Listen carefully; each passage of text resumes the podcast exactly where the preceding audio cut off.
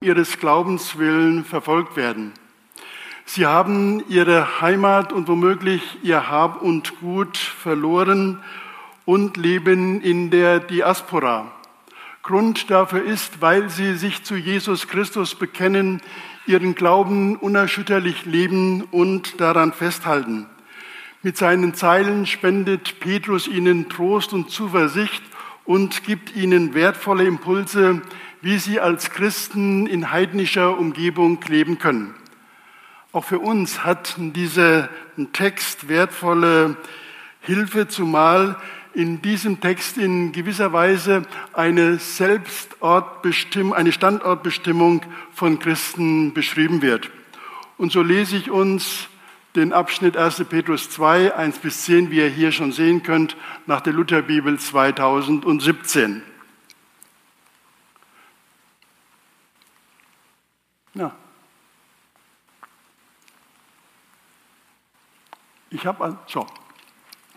So legt nun ab alle Bosheit und allen Betrug und Heuchelei und Neid und alle üble Nachrede und seid begierig nach der vernünftigen, lauteren Milch wie die neugeborenen Kindlein, auf dass ihr durch sie wachse zum Heil, da ihr ja schon geschmeckt habt, dass der Herr freundlich ist.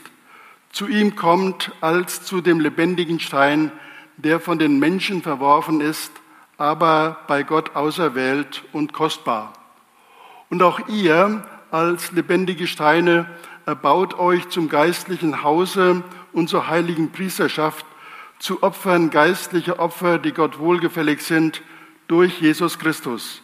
Darum steht in der Schrift, siehe, ich lege in Zion einen auserwählten, kostbaren Eckstein, und wer an ihn glaubt, der soll nicht zu Schanden werden.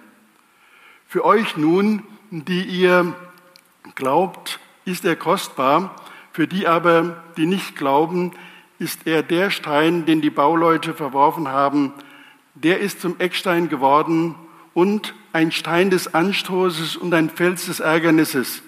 Sie stoßen sich an ihm, weil sie nicht an das Wort glauben, wozu auch sie bestimmt sind.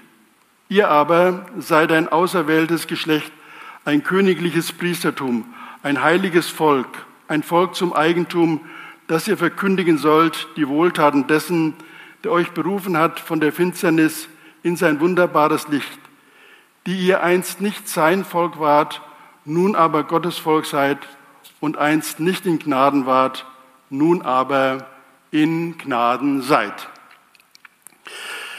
Im Wesentlichen werden in diesem Bibelabschnitt zwei große Themen angesprochen, und zwar Zuspruch und Anspruch. Wir können auch sagen Gabe und Aufgabe, Geschenk und Auftrag oder es, um es mit biblischen Begriffen zu füllen, Rechtfertigung und Heiligung.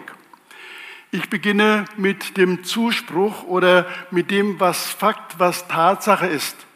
Das halte ich für angemessen, obgleich unser Abschnitt mit dem Anspruch oder dem Aufruf zu bestimmten Verhaltensweisen christlichen Lebens beginnt. Ich starte aber mit dem Zuspruch, mit der Zusage, weil dies die Voraussetzung für den Anspruch für christliches Verhalten und Handeln ist. Drei kleine Wörtchen sind Träger dieses Zuspruchs dieser Zusage, ihr aber seid.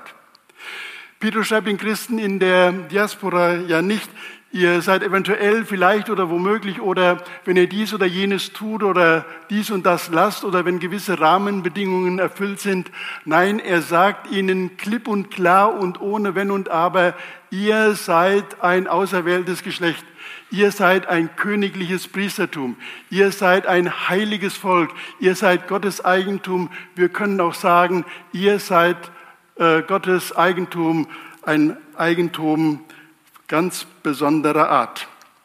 Welch ein grandioser Zuspruch für die geschundenen Menschen in der Diaspora.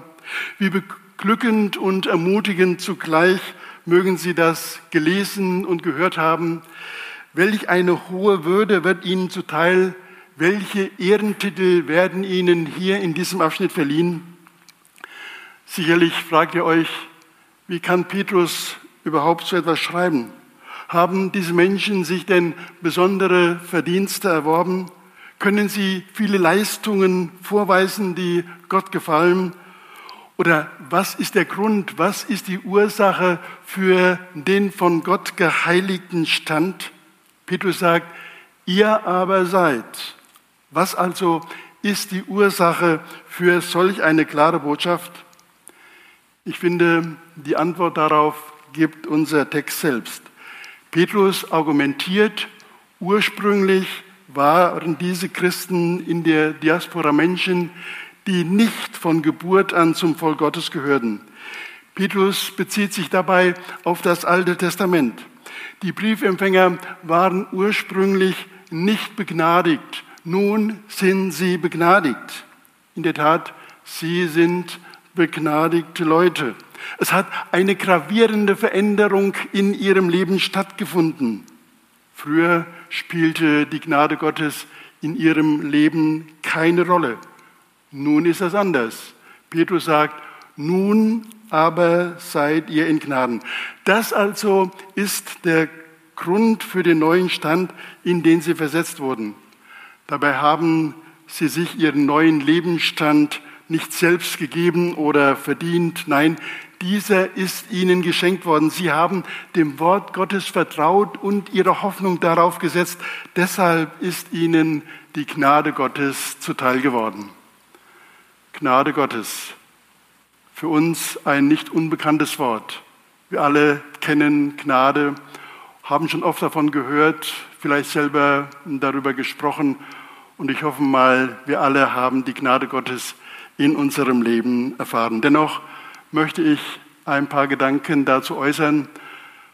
Vorher jedoch eine kleine Geschichte von einem italienischen König, die ich gelesen habe aus dem 19. Jahrhundert, die, wie ich meine, so ein wenig beschreibt, was unter Gnade zu verstehen ist.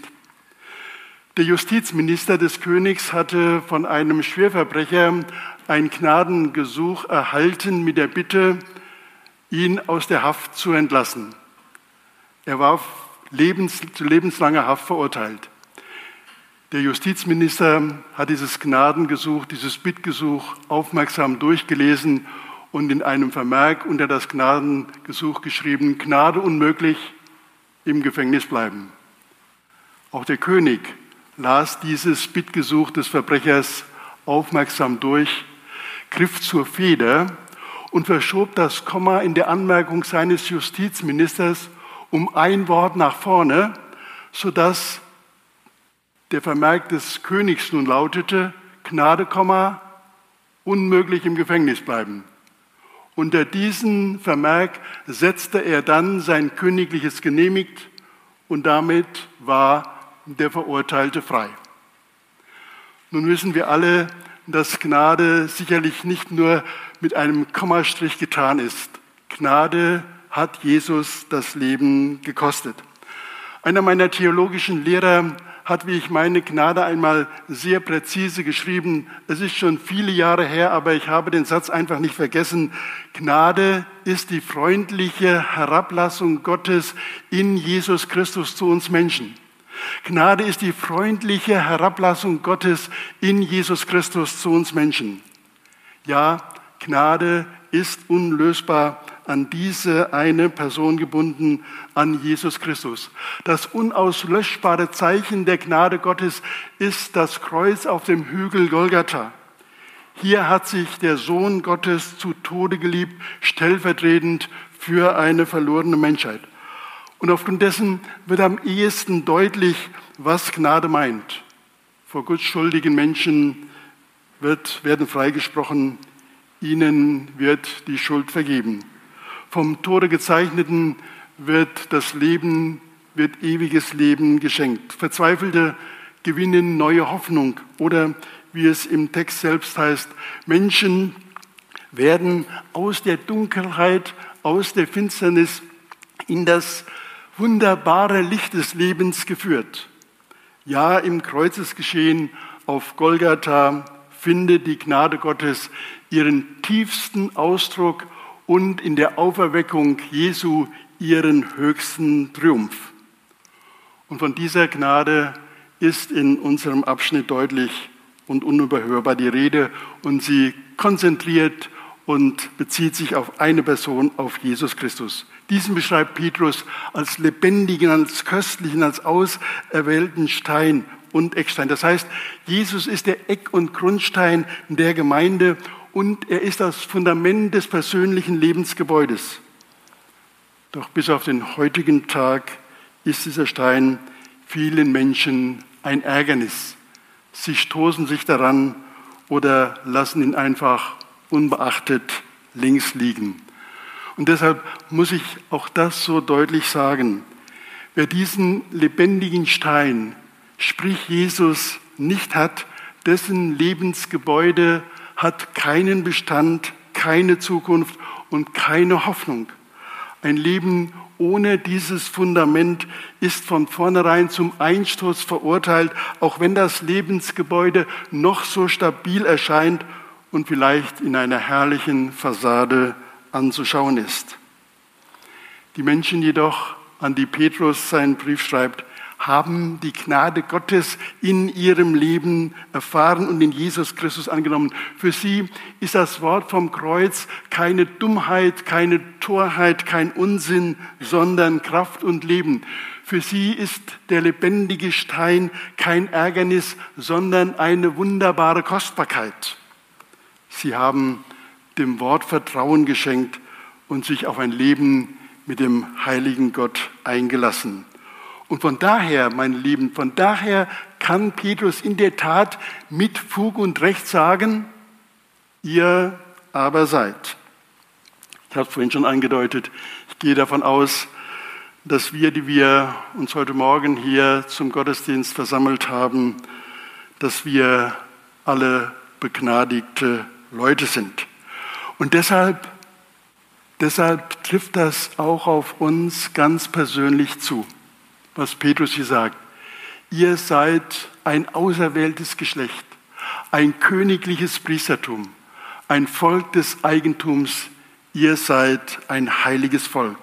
Welch ein Zuspruch auch für uns heute. Welche Ehrentitel werden auch uns dadurch zuteil? Ja, was sind wir doch für privilegierte Menschen? Bedenken wir das doch einmal in einer Zeit, in der alles in dieser Welt drunter und drüber geht, Corona-Pandemie, Beirut und was alles, die ganze Weltpolitik, es scheint ja alles am Zerbrechen zu sein. Ich habe gestern Abend die Nachrichten geschaut und habe dann zu meiner Frau gesagt, da war nicht eine positive Meldung bei. Nur noch negative Informationen über die Menschen in dieser Welt. Und wir dürfen uns als privilegierte Menschen Gottes Eigentum nennen, Gottes heiliges Volk. Darüber lasst uns doch froh sein und unserem Herrn von ganzem Herzen danken. Für die Christen damals wie für die Christen heute gilt, gemäß diesem Zuspruch, dieser göttlichen Bestimmung zu leben. Das heißt, aus dem Zuspruch erwächst der Anspruch, aus der Gabe die Aufgabe und aus der Aktion Gottes die Reaktion der Menschen. Und das nicht gezwungenermaßen, sondern freiwillig und vor allem aus großer Dankbarkeit.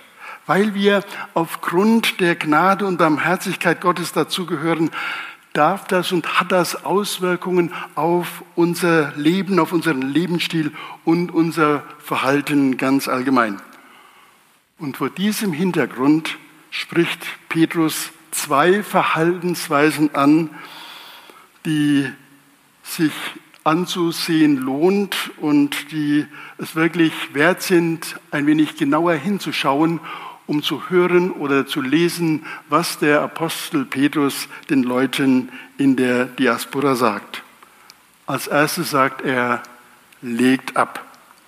Wie vorhin schon gesagt, beginnt unser Bibeltext heute Morgen mit dem Anspruch.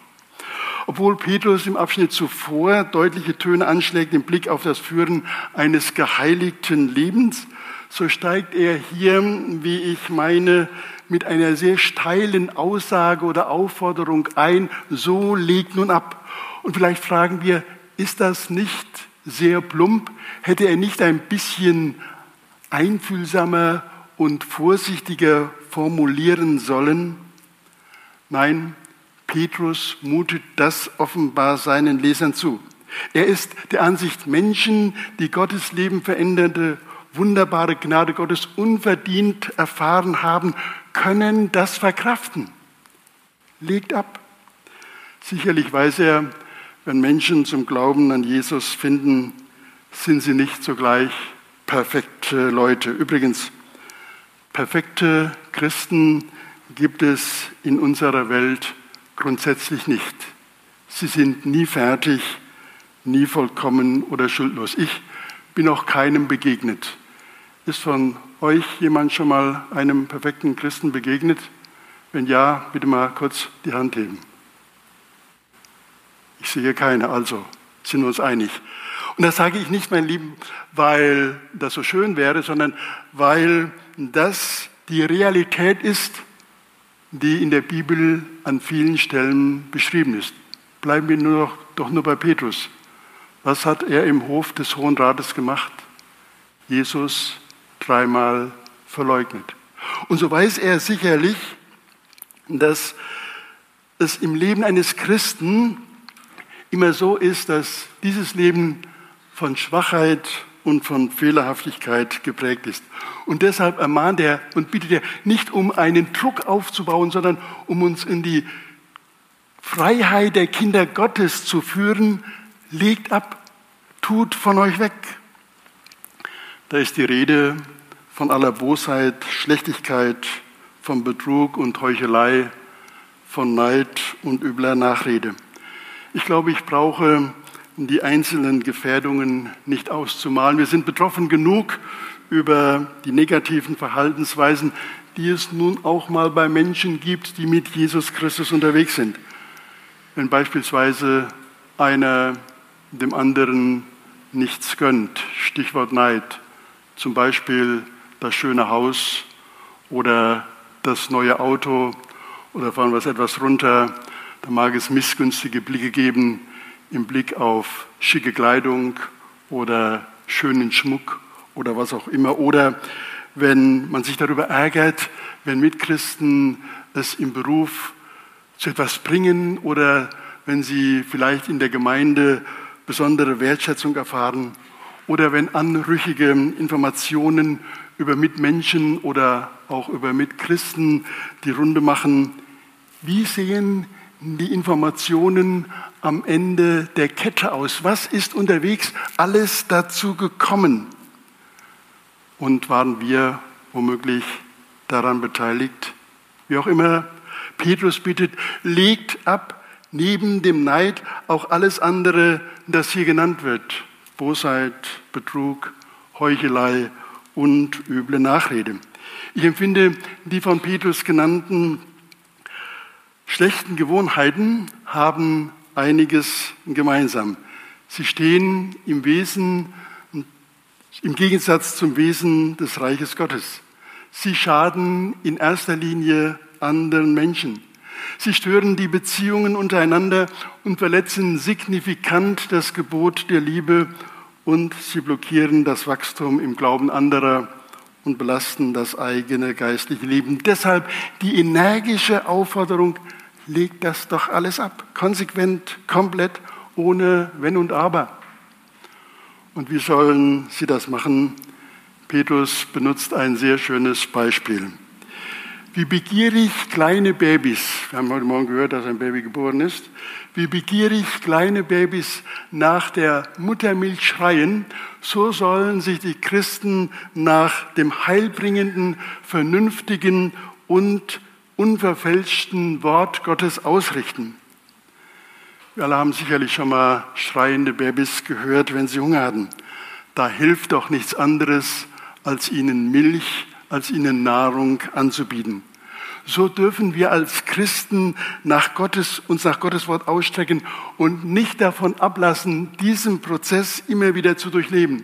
Auf der einen Seite hungrig sein und Speise erhalten und satt werden, und wieder hungrig sein und satt werden, ablegen und begierig sein. Ich entdecke in der Aufforderung von Petrus hier ein geistliches Prinzip. Wenn wir neue oder andere Kleider anziehen wollen, dann ziehen wir zuerst die Alten aus.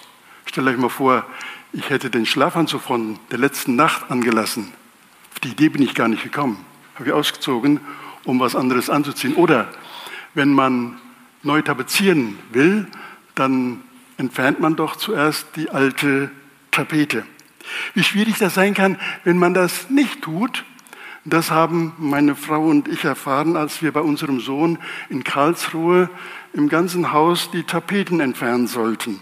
Das war eine Plackerei sondergleichen, zumal die vorherigen Eigentümer offenbar immer die neue Tapete auf die alte geklebt hatten. Und wir haben teilweise bis zu fünf Lagen übereinander entdeckt und die mussten dann alle mit einem Spachtel abgeschabt werden. Das war richtig Murks. Deshalb legt ab, räumt aus, tut von euch weg. Das ist auch ungemein wichtig, denn erst wenn Freiraum, wenn Platz geschaffen ist, ist Raum für Neues, für anderes da. Solange zum Beispiel eine Flasche mit saurer, schlecht gewordener Milch gefüllt ist, passt doch frische Milch nicht hinein. Selbst wenn in der Flasche noch Platz ist und man in eine Flasche, in der saure Milch ist, frische Milch hineinschütten, hinzugeben würde, würde diese doch auch schlecht. Die Hausfrauen unter uns wissen das sehr wohl. Ohne Bild gesprochen. Lüge und Wahrheit vertragen sich nicht. Bosheit und Liebe werden nie Partner.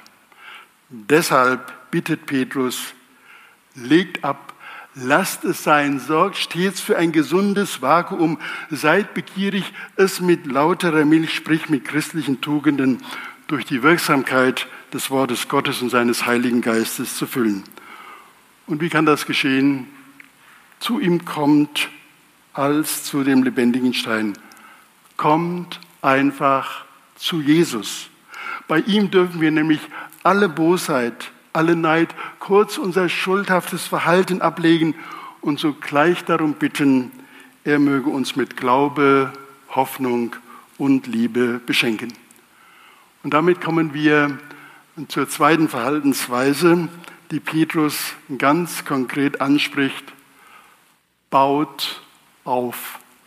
Erbaut euch als lebendige Steine oder wie es wörtlich richtigerweise heißt, lasst euch als lebendige Steine aufbauen.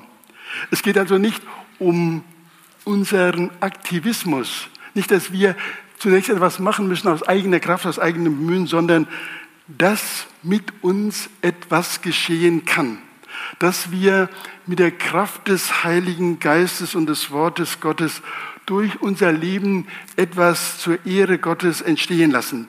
Das bildet die Klammer, in der die Aufforderung von Petrus zu verstehen ist. Die meisten von uns haben sicherlich schon bei einem Hausbau zugeschaut, selbst mit angepackt oder womöglich selbst ein Haus gebaut. Stein für Stein wird von den Bauleuten aufeinander und nebeneinander gesetzt. Dazu gehören große und kleine tragende und Lücken ausfüllende Steine. In der Antike waren die Steine nicht so gleichmäßig gegossen und gebrannt wie heute. Das sehen wir an diesen beiden Bildern.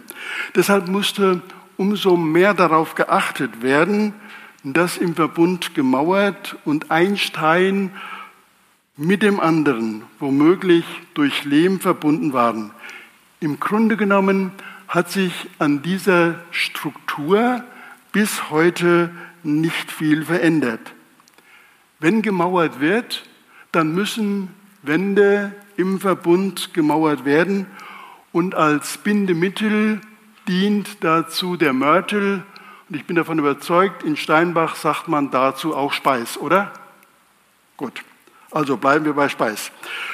Würden wir einfach Stein auf Stein setzen, ohne Verbund und ohne Stein, würden sich die harten Steinflächen aneinander reiben und die Mauer über kurz oder lang einstürzen.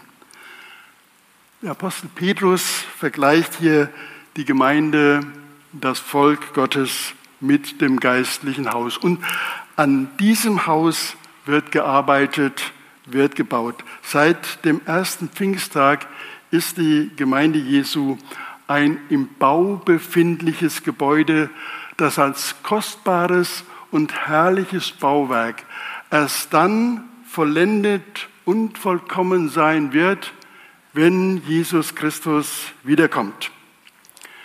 Beim Bau des geistlichen Hauses ist weiter zu beachten, es geht nicht ohne Speis.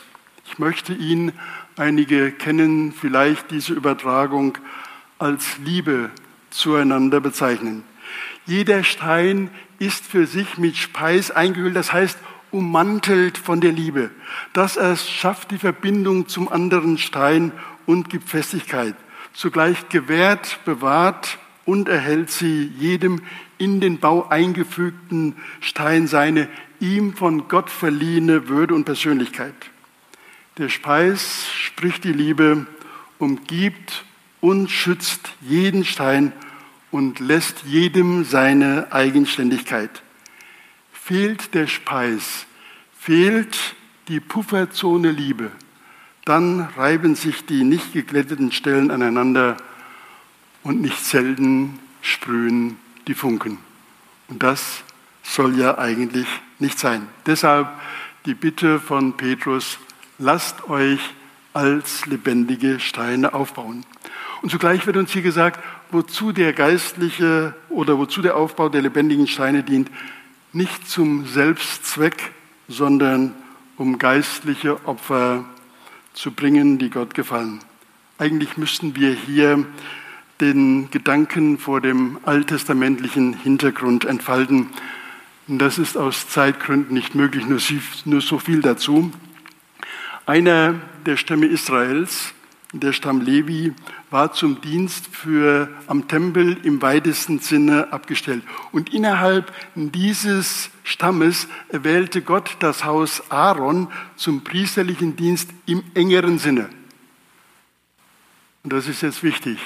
Seit Karfreitag, Ostern und Pfingsten ist das anders. Die Gemeinde Jesu, nicht nur ein bestimmter Teil, sondern die gesamte Gemeinde Jesu ist die heilige, königliche, von Gott auserwählte Priesterschaft. Sie steht im priesterlichen Dienst an und für die Welt. Und hier ist vom allgemeinen Priestertum aller Glaubenden die Rede. Also nicht nur von einer geistlichen Elite oder von Hauptamtlichen in Kirche und Gemeinde, sondern jedes Kind Gottes, jeder, der die Gnade Gottes in seinem Leben erfahren hat, ist dazu aufgerufen und berechtigt, geistliche Opfer darzubringen. Und was geistliche Opfer konkret bedeuten, will ich gleich sagen. Ich möchte ein paar nennen und sage gleich, ich erhebe nicht den Anspruch auf Vollständigkeit. Geistliche Opfer bedeuten auf jeden Fall von Gottes Geist gewirkten Opfern, also keine von uns selbst produzierten, sondern von Gottes Geist, wobei, und das müssen wir auch sagen, wir ganz und gar mit allem, was wir sind und haben, daran beteiligt sind. Zu den geistlichen Opfern gehören meines Erachtens das Gebet in Anbetung, Dank und Fürbitte der Dienst am Evangelium im weitesten Sinne, Lehre, Verkündigung, missionarische Aktivitäten, Seelsorge und, und, und. Und fehlen darf natürlich nicht der soziale und der diakonische Dienst am nächsten. Und an dieser Stelle gebe ich euch gerne einen Tipp. Lest doch nochmal die Beichtpredigt im Matthäusevangelium Kapitel 5 bis 7. Da begegnen uns eine ganze Reihe geistlicher Gaben. Wenn Jesus zum Beispiel sagt, ihr seid das Salz der Erde, ihr seid das Licht der Welt oder wie ihr es hier vorne stehen habt, es soll euch zuerst um Gottes Reich und seine Gerechtigkeit geben. Nach der Luther-Übersetzung, trachtet zuerst nach dem Reich Gottes und nach seiner Gerechtigkeit, dann wird euch alles zufallen. Also, die Bergpredigt zeigt uns viele geistliche Opfer.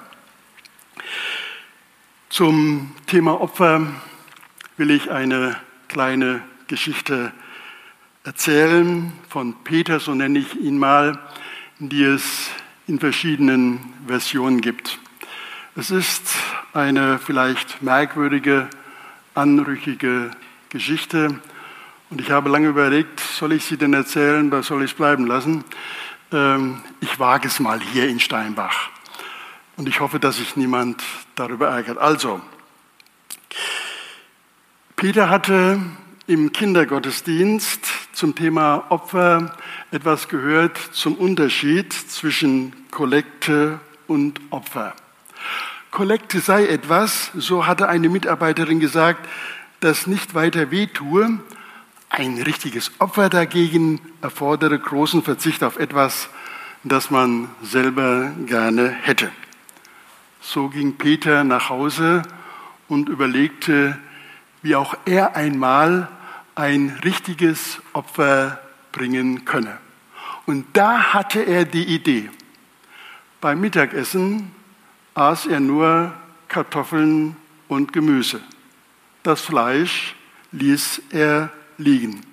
Die Eltern waren sehr erstaunt und fragten sich, was wohl mit Peter los sei. Ein Gespräch über sein ungewöhnliches Verhalten brachte nichts, zunächst nicht. Doch nach einiger Zeit konnte Peter dem schönen Anblick des Koteletts nicht widerstehen und aß es genüsslich auf bis auf den Knochen. Dann brachte er seinen Teller zu ihrem Hund Bello und sagte, mehr zerknirscht als fröhlich, da Bello. Es sollte ein Opfer werden, doch es ist bloß eine Kollekte geworden. Ich habe nichts gegen Kollekte, damit wir uns nicht falsch verstehen. Das ist ein ganz, ganz wichtiger Bestandteil in unserem Gemeindeleben. Aber ich habe gedacht, die Geschichte musst du doch hier erzählen. Also, es geht in unserem Abschnitt um geistliche Opfer die wir nicht selber produzieren, nicht aus uns heraus, sondern die uns von Gott gegeben werden. Und dessen dürfen wir gewiss sein. Wirklich geistliche Opfer setzen den Segen Gottes frei für die Gemeinde, für die Menschen in der Umgebung, für unsere Gesellschaft und vor allem für den Opfernden selbst. Ich komme zum Schluss und fasse das Gesagte noch einmal kurz zusammen. Zuspruch und Anspruch, wir können auch sagen, Rechtfertigung und Heiligung sind eine Standortbestimmung christlichen Lebens, bedeuten von Gott angenommen zu sein und nach seinem Willen zu leben. Zuspruch und Anspruch sind wie die zwei Seiten einer Medaille. Das eine kann man ohne das andere nicht haben. Beides gehört immer wesensmäßig zusammen. Und so sehen wir, die Ausgestaltung christlichen Lebens ist vielfältig. Sie ist ein Lebensprogramm, das um den göttlichen Zuspruch, um das von Gott angenommen sein weiß und zugleich bemüht ist, dem daraus erwachsenen Anspruch gerecht zu werden, ein Gott wohlgefälliges Leben zu führen. Und das, und ich werde nicht müde, das zu betonen, nicht aus eigener Kraft und eigenen Bemühen, sondern immer in der Kraft unseres Herrn. Und das ist dann mein Wunsch für euch und auch für mich. Gottes Gnade mache uns frei. Mach uns wirklich frei. Nicht aus eigener Kraft und Bemühen, sondern in der Kraft unseres Herrn zur Ehre unseres Gottes zu leben. Amen. Wir wollen zum Abschlussgebet aufstehen. Ich werde dann beten. Lieber Jesus Christus, wir danken dir dafür, dass du uns in deiner Gnade angenommen hast. Dass du dafür dein Leben am Kreuz von Golgatha gegeben hast, dahingegeben hast, damit wir wirklich leben können. Und wenn wir das für uns in Anspruch nehmen, dann ändert sich unser Leben, sodass wir leben können zu deiner Ehre. Wir wissen, dass das nicht immer gelingt. Und deshalb brauchen wir immer wieder neu dein Wort, deine Kraft, die Wirkung deines guten Heiligen Geistes. Und so bitten wir dich darum, schenke, dass wir wirklich in der Abhängigkeit von dir leben, damit unser Leben als Zuspruch und Anspruch gelingen kann. Darum bitten wir dich und preisen dich dafür, dass du das in uns hineingeben willst. Wir ehren und loben deinen Namen. Amen.